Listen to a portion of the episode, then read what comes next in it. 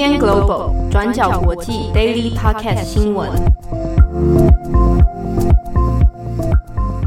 Hello，大家好，欢迎收听 UDN Global 转角国际 Daily Podcast 新闻。我是编辑佳琪，我是编辑慧仪。今天是十二月四号，星期五。来到星期五，我就在想说，我们最近做的新闻都好沉重哦。对，我们就是灾难的转角。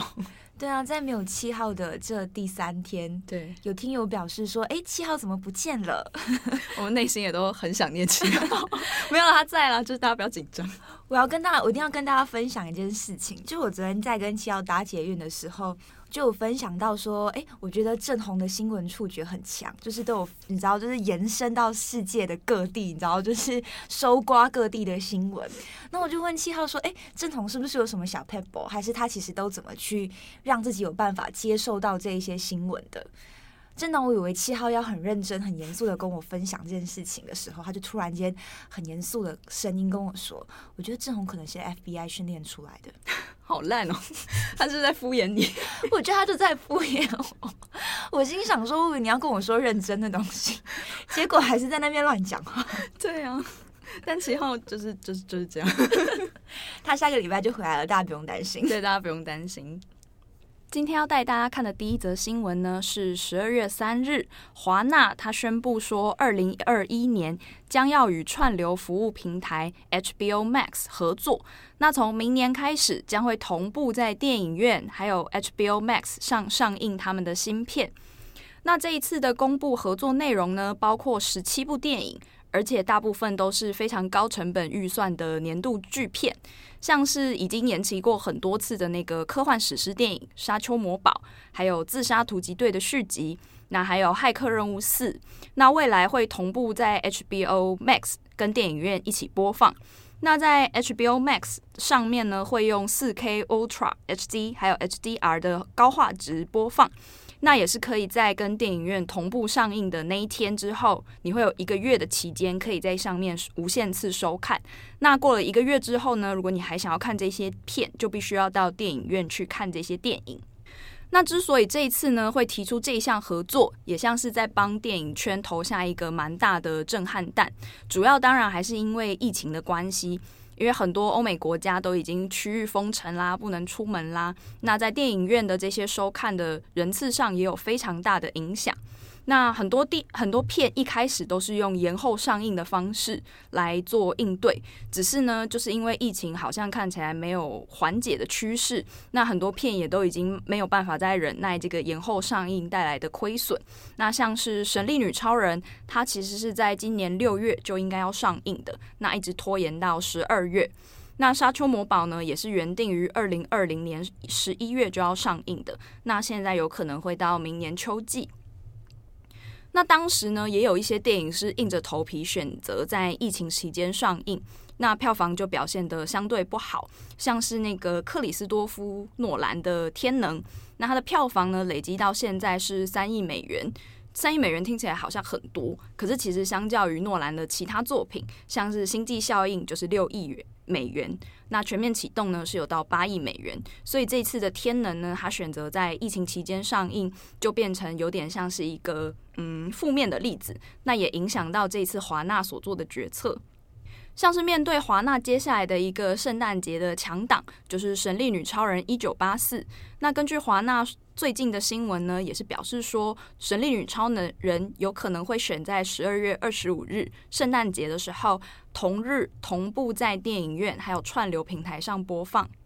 那根据华纳的媒体董事长兼执行长，他叫 Ann Shernoff，他就表示说，其实没有人比我们更想要重回大荧幕去放电影，尤其是这些电影，他们在制作期间中，原本也都是以这个大荧幕的收视观众为呃目标为 TA 去量身打造的。那但是呢，因为这次史无前例的疫情困境，我们还是必须要找到更有创意跟弹性的做法。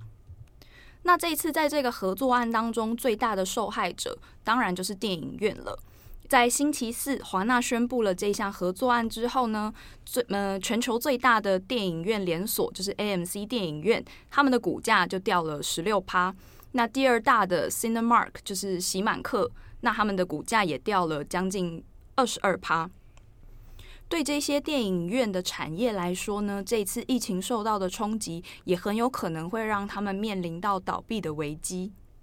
其实，在这一次疫情之前呢，电影院就一直在跟串流平台有互相竞争的关系。在过去呢，通常电影院上映后的九十日才会开始下放到其他的管道去放映这些院线片，像是电视啦、光碟啊、串流平台等等，都有这个九十天的规则。那但是呢，在这些其他的通路，他们一直都希望电影院可以愿意缩短这个时间差距，但是长期以来呢，都一直是僵持不下的。直到这一次的疫情呢，好像也成为这个就是不同通路之间谈判的一个破口。那在这一次呢，为什么华纳会选择 HBO Max 当成合作的对象呢？其实也是一个还蛮有趣的选择，因为相较于其他平台 Netflix 啦、Disney Plus 啦，还有 Hulu，就是好像 HBO Max 就对一般的喜欢看电影的人来说，好像一直是一个。相对陌生的品牌，然后他们也没有什么让特别让人有印象的代表作，所以这一次的合作呢，也有一个蛮有趣的点，就是要谈到就是在华纳和 HBO 背后的母公司 AT&T，在二零一六年十月的时候，AT&T 就宣布要以八百五十四亿美金收购时代华纳集团，那当时就有一些关于垄断的司法的审查，一直到二零一八年才正式收购成功。那到了二零一九年的时候，AT&T 又收购了 HBO。那他们是希望把 HBO 打造成一个那个付费串流的平台，可以跟 Net Netflix 做竞争。只是呢，他们收购之后也产生了蛮多的问题，像是第一个就是 HBO 的这些付费内容，他们不能更改价格。那因为订阅费用很高，所以让 AT&T 很难以扩展他们的市场。那第二呢，就是 HBO 的那些定位，只有很少数的忠实观众是真的在使用的，跟 AT&T 一开始希望可以拼到像 Netflix 一样的市占率是有不同的策略的方向。那根据《纽约时报》报道呢，这一次华纳这个合作策略看起来好像是两边很公平，就说，诶，我同时放在电影院，也同时放在串流平台上。但是其实背后的策略呢，也是一个开始侧重网络串流平台的象征意义。因为这些大片大部分都有很强烈的话题性，还有很强的粉丝文化。比方说像是《Dune》，它就是有非常多大量的科幻迷很期待看这个电影。那《神力女超人》也是有非常大量的这个呃漫画的影影迷想要观看这个电影。那很多粉丝呢，其实是很忍不住。等到电影院真的开放了，或者是真的疫情缓解才去看，他们大部分都是需要得到立刻的满足的。那这对于 HBO Max 的放映策略来说，就是很有帮助的。根据 ATMT，他们自己也表示说，这次 HBO Max 的主要任务就是希望可以透过这次的计划，成为可以跟 Netflix 互相竞争的一个重要对手。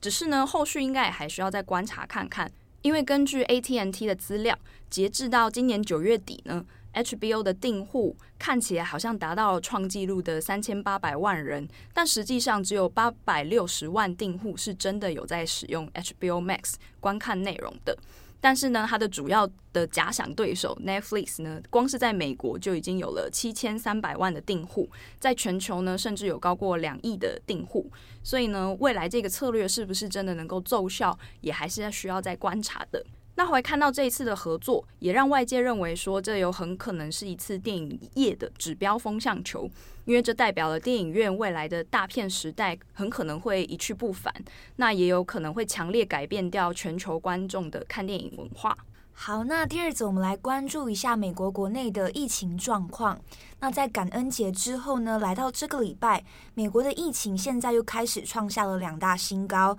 第一新高就是说，单日确诊的病例在昨天，也就是十二月三号，飙升到二十万。那住院人数呢，也首次突破十万人，确诊人数现在一共来到一千四百万。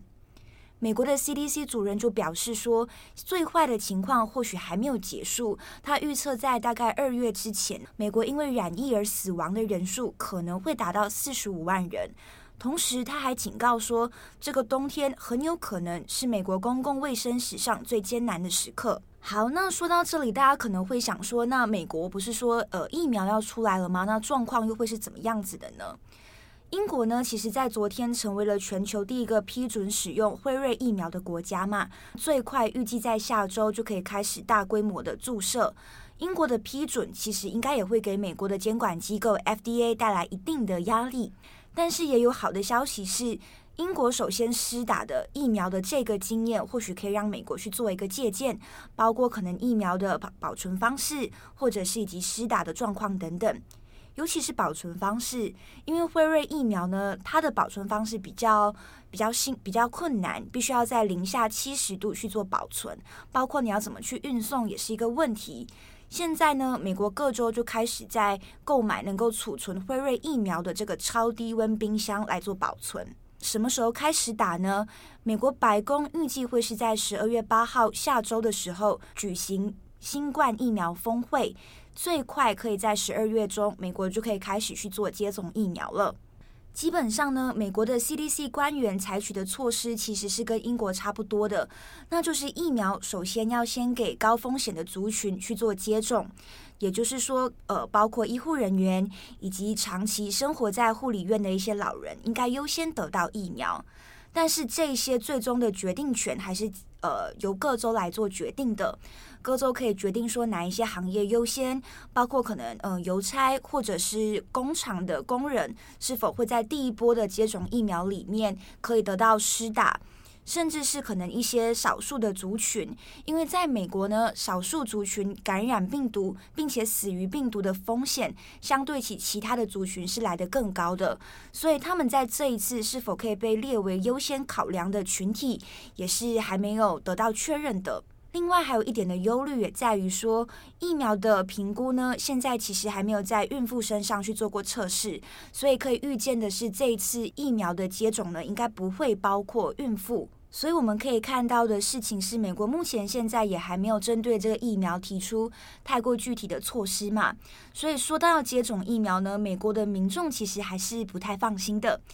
毕竟呢，呃，辉瑞疫苗从研发到生产的过程中只有整整的一年嘛。那过去疫苗的研发到生产，然后到正式开始接种，大概需要十年的时间。所以当辉瑞疫苗的时间被压缩，甚至缩短到只剩下一年的时候，民众也会很担心说，诶，这个疫苗是不是安全性可能还有问题？另外一点也让专家担心的事情是，可能会导致少数的族群，也就是可能。呃，受疫情感染比较深的一群，他们很有可能会不愿意去做接种。那针对这个事情呢，美国的三位前总统奥巴马、布什以及克林顿呢，他们就表示了，诶，他们愿意相信就是这个 FDA 的合可，所以他们很愿意说，在疫苗出来之后，在镜头前面去公开做接种，那提升大众对疫苗的信心。那截至目前。拜登也跟进了状况，他也说他愿意先首先去做呃疫苗的施打。另一边呢，我们可以看到，当前面的前三任总统以及未来的总统都在努力去做抗疫嘛，那目前的现任总统川普呢，其实好像还困在就是选举的阴霾之下，他好像就不怎么合作了。在疫情呢已经创新高的同时，川普跟他的第一夫人梅兰妮亚决定在白宫就是过圣诞节。他们还预计呢，接下来会在白宫举行至少二十五场的室内派对来度过圣诞节。这其实是公然违反了 CDC 的规定，因为 CDC 就说呢，室内群聚的人数必须限制在十人以上。虽然说梅兰妮亚的发言人就表示说，诶，我们的派对会采取呃防疫措施，我们会强烈建议参加者戴口罩，同时保持社交距离。但是这样子的举动跟言论还是引起很大的争议的，因为呢，华盛顿的确诊人数其实也是持续在增加，而且来参加的这一些派对的宾客，他们从哪里来，很有可能也违反了可能各州的隔离限制措施，包括如果真的。爆发了群聚感染，你很难去追溯回他们呃原本的感染群。